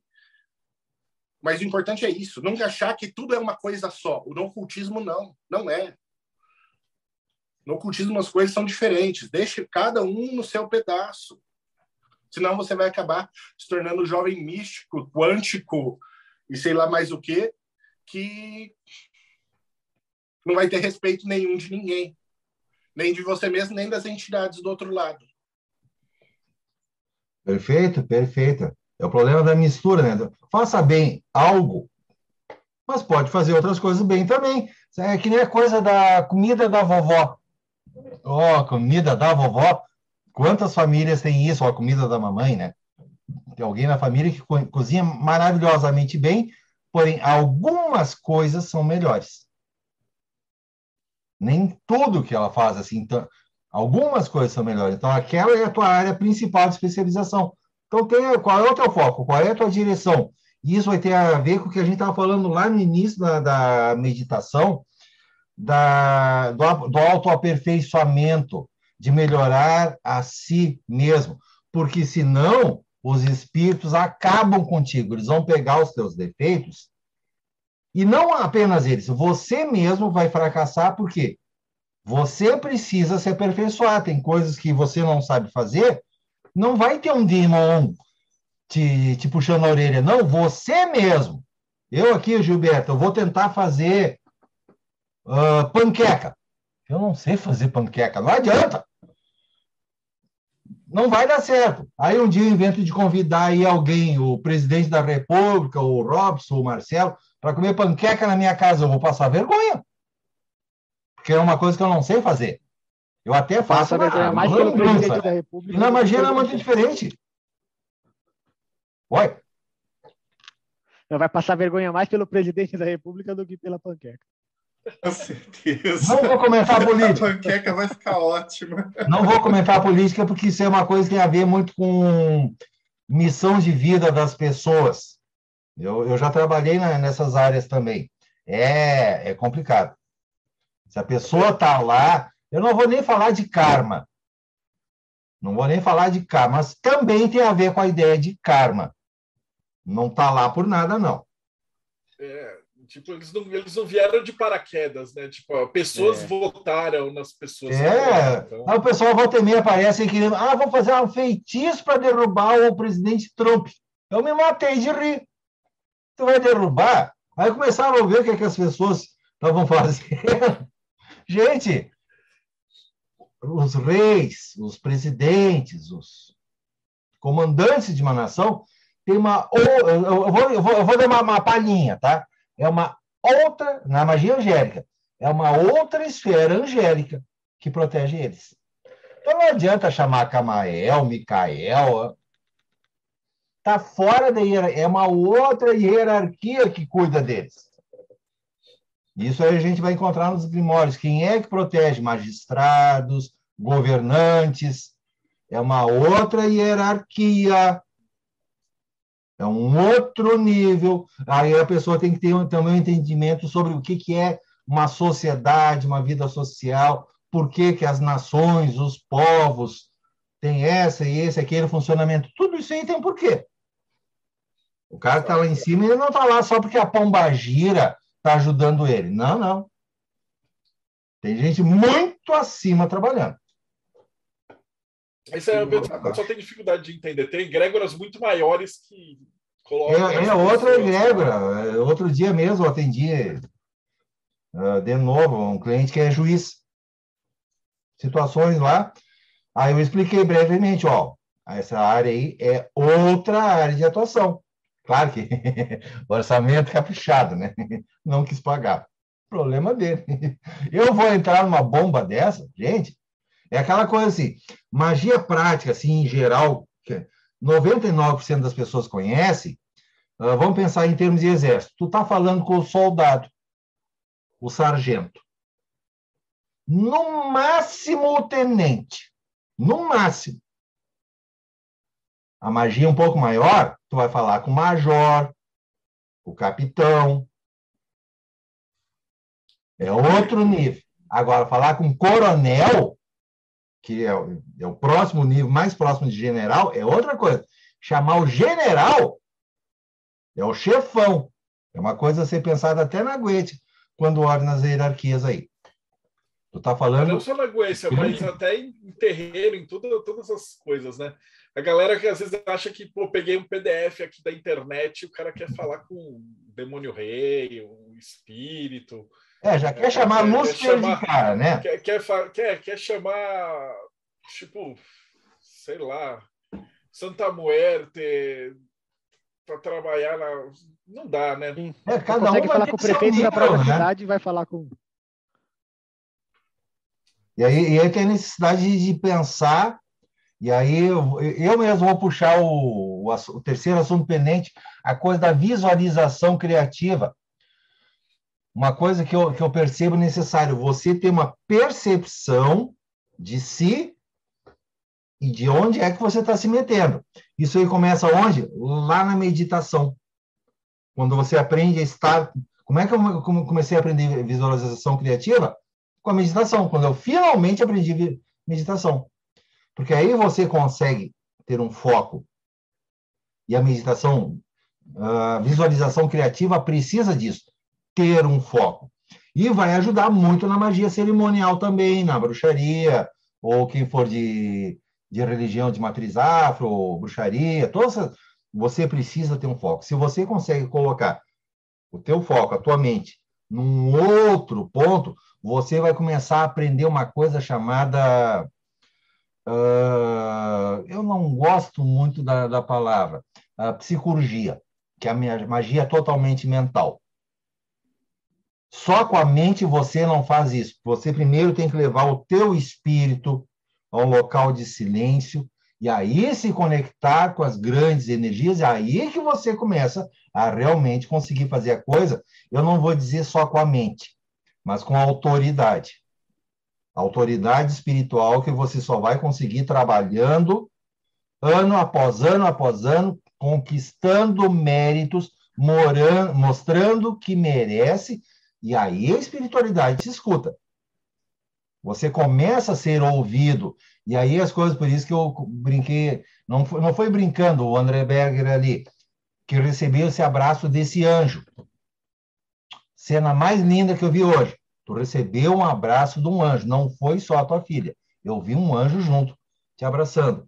Então, a espiritualidade se apresenta para você, porque você tem mérito e começa a ter autoridade. Aí você é chamado numa emergência, que nem eu fui chamado pouco tempo atrás, caso de possessão real.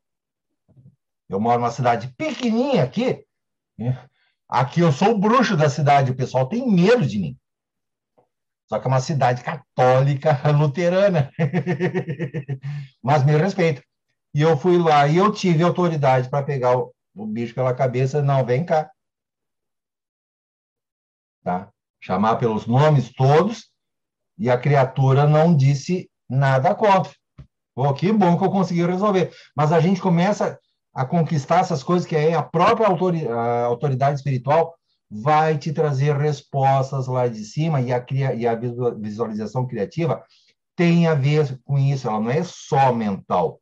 A parte mental é necessária, até lembrando o método do, dos anos 70, que existe até hoje, eu recomendo muito, uh, método Silva de controle mental. Já teve várias atualizações. Olha, uma coisa que eu aprendi muito, muito, muito. Ajudou demais a colocar foco. Então você consegue colocar a tua energia, por isso que às vezes eu mesmo, eu falo assim, o pessoal que é atalho, né? Às vezes acontece um problema, eu estou no meio da rua, toco o telefone, oh, opa, pá, fulano me ajuda agora. Eu só olho para cima. Seja Arcanjo Rafael, no caso de saúde, seja até Demon da Guete. Eu chamo aonde eu tiver. Eu não preciso nem de uma vela eu chamo aonde eu tiver. Por quê? Porque eu tenho um mérito, eu tenho um crédito, né? tipo um cartão de crédito. Eu tenho um mérito, eu chamo na hora que eu preciso que comece a trabalhar agora. Mas quando eu chego em casa, eu chego aqui, aí eu faço o ritual formal daquela situação. Mas eu já lancei toda a energia antes, e tantas vezes eu percebi que só com essa energia de visualizar o que, eu estava precisando, o que era necessário, conseguir botar em movimento. Então, aí imagina você botar algo em movimento no mundo. Isso é magia. Então, para mim, visualização criativa é parte, sim, da magia, mas precisa desse treinamento também e essa preparação da disciplina, da meditação. Tá? E aí a gente começa a perceber resultados. Aí tu vê, vi um anjo aí abraçar o colega. Eu, uau, o cara tá bem encaminhado. Ouça esse anjo. Cuide bem desse anjo. A visualização criativa é massa. O pessoal daqui, vários que entraram no Mayhem, no TDC e tal, começaram com aquele exercício do tempo da, do RPG a lenha, quando não tinha computador, e você tinha que jogar Dungeons and Dragons e criar o seu dragão, o mago, o bruxo, né? O Robson até hoje faz o diário dele ali com, com as inscrições de ficha de RPG. Eu vejo muita galera que foi pro para magia dos, dos é que hoje chamam de RPG de mesa, né? Eu acho que o de computador não serve porque Dungeons Dragons é legal é ao vivo mesmo. É, tem que Alguém ser na cabeça, né? É, tem que, é, alguém já imaginou, ele já fez o desenho, ele já pôs o dragão na tela, você só precisa olhar, né? É muito passivo. Né? O que a gente jogava na década de 80, 90, que hoje é bem raro, é, é você conseguir fazer aquela de pensar mesmo, né? Então, foi, foi aí que eu treinei. E alguém tinha mencionado, deixa eu só o nome da pessoa que é falou dos diários mágicos, né? A gente falou, mas eu acho que é um desdobramento também.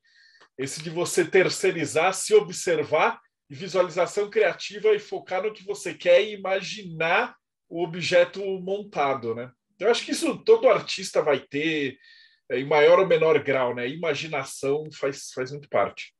Então é isso, acho que a gente tocou em todos os assuntos. Você já pensa no se deixar- resultado. Uma das grandes falhas de rituais. A pessoa faz já cheia de dúvidas e tal. Não, tu já tem que pensar no resultado que tu quer. Mostrar que tu realmente deseja. Um dos motivos que eu, pessoalmente, sou muito fã de repetição de ritual.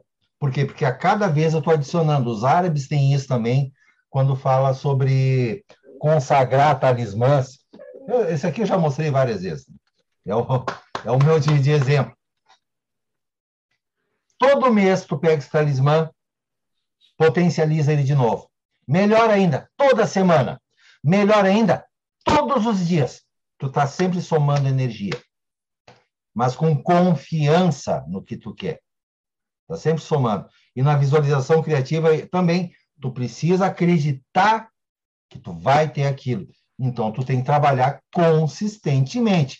Tu quer ter uma, uma fazenda, uma, uma plantação de milho, de soja, trigo, o que for. Tu tem que cuidar da tua terra todo dia. Quem é agricultor sabe que tu tem que estar olhando a tua terra todo dia. Senão, tu não vai ter lavoura. É assim que funciona. Tu tem um casamento, tu tem que cuidar do teu esposo, da tua esposa, dos teus filhos, todos os dias. Aí tu vai ver a coisa crescer. Tu tem que cuidar, que senão a co- não cresce. Vai cuidar só quando tá com vontade? Ó, então tu não dá, tu não dá importância nenhuma. Aí fala isso para anjo, fala isso para demon. Que importância você está dando? Eles vão estar te olhando. Eles, que nem o Marcelo falou aí. Eles se conhecem, eles sabem o que, que você quer. Que importância aquilo tem para você. É uma coisa que você quer do fundo do coração, que você tem clareza, que você deseja realmente e está disposto a trabalhar por isso, as tuas chances aumentam exponencialmente. Oh, que lindinha! Que criaturinha linda! Oi, Esse aqui au, eles au, vieram me avisar. Au, au, au, au. Protetor de pets aqui. Au, au, au, au. Mas também proteger os bichinhos da natureza, por isso que eu saí correndo agora. Tinha um, tinha um gambá ali na, na árvore, e eu fui correr para tirar os cachorros, senão eles pegam o gambá, né? Então, protegendo. Eu moro junto mato, né, gente? Mas a outra coisa, eu estou conversando com a natureza, a natureza sabe que eu estou protegendo ela. Aí os, os Genilock, os elementais, também me ajudam, porque eles Eu sabem que eu estou cuidando. Eu sei que está bem perto do final né, da palestra de hoje, mas eu vou cutucar o Ulisses de uma conversa que nós tivemos no grupo enoquiano.com.br. Ulisses, qual é a sua visão a respeito do meu ponto de vista quando eu falo que é, a prática de qualquer coisa é o treinamento dela em si? Você discorda? Prática de qualquer coisa, o treinamento em si? Não, isso foi aquilo que eu argumentei também, né? Que muitas vezes é, a melhor prática que tem é você ir lá e, e, ao invés de fazer o treinamento, já ir direto para a prática. Exemplo Em da natação, casos, né? Como é que você pratica a natação?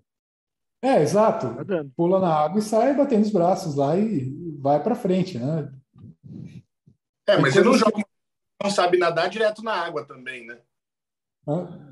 Não, sim. É, é, joga, tem- ele faz bolinha. Exato. jogo. tem as duas coisas, a prática e o exercício. Você joga numa Natação, tu vai rasa, praticar mas joga. movimento de braço. Joga. Nadar é outra coisa. É Mesma coisa aí. arte marcial, né? Ou Tu Vai fica lá, a de repente, pessoa. matar A, 50 vezes. Aí tu vai praticar. A Priscila me contou que ela aprendeu a nadar com o tio dela. Ela levava os pirralha tudo pro barco. Aí pegava uma manjubinha assim, fazia os gurizinhos comer a manjubinha viva e empurrava na água assim. Ele falava, nada aí, Manolo. Isso, é a técnica raiz da magia. Bom, É, gente, a gente está ponto- chegando no final, né, já deu duas horas de, de papo. Eu acho que a gente conseguiu cruzar. Então, a galera que acompanha a gente até agora pegou. Então, a gente vai ter visualização criativa, meditação e a, a limpeza pessoal, né? O, como é que chama? Cada um vai dar um Reforma nome diferente. Íntima. pessoal. Tá. Então, eu acho que essas três bases já servem muito para contar. Então, se a gente conseguir passar alguma coisa hoje, é isso. Então, considerações finais para a gente finalizar. Gilberto, Antes- como é que a gente te acha?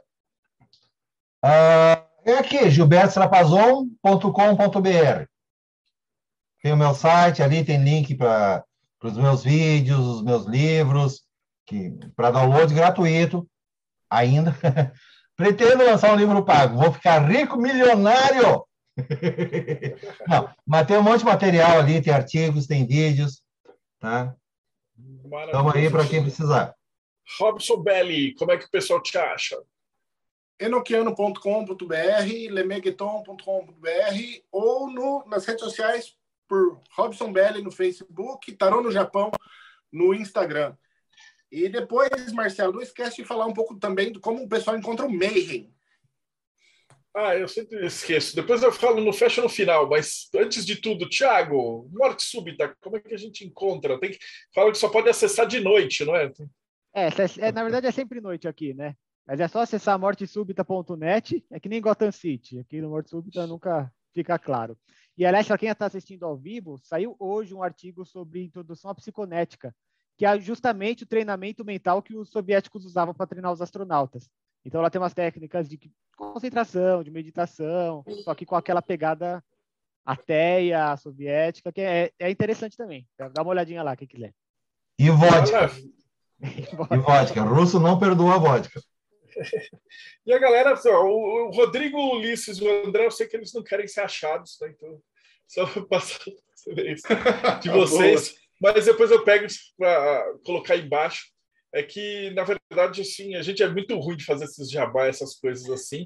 Mas quem está acompanhando aí, não esquece o Projeto Mayhem. Isso que vocês assistiram é o que a gente chama de Boteco Mayhem. Que a gente está tentando se reunir no sábado à noite para escolher um tema. Durante a semana, a galera lá do Mayhem é, escolhe o tema com a gente.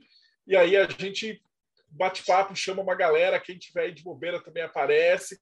Sempre vai ter uns caras muito fera para falar aí sobre magia, né? E para quem quiser achar a gente é projetomayhem.com.br ou isso aqui depois vai virar um YouTube, né? Então tem 270 entrevistas, tá um número assim gigantesco já.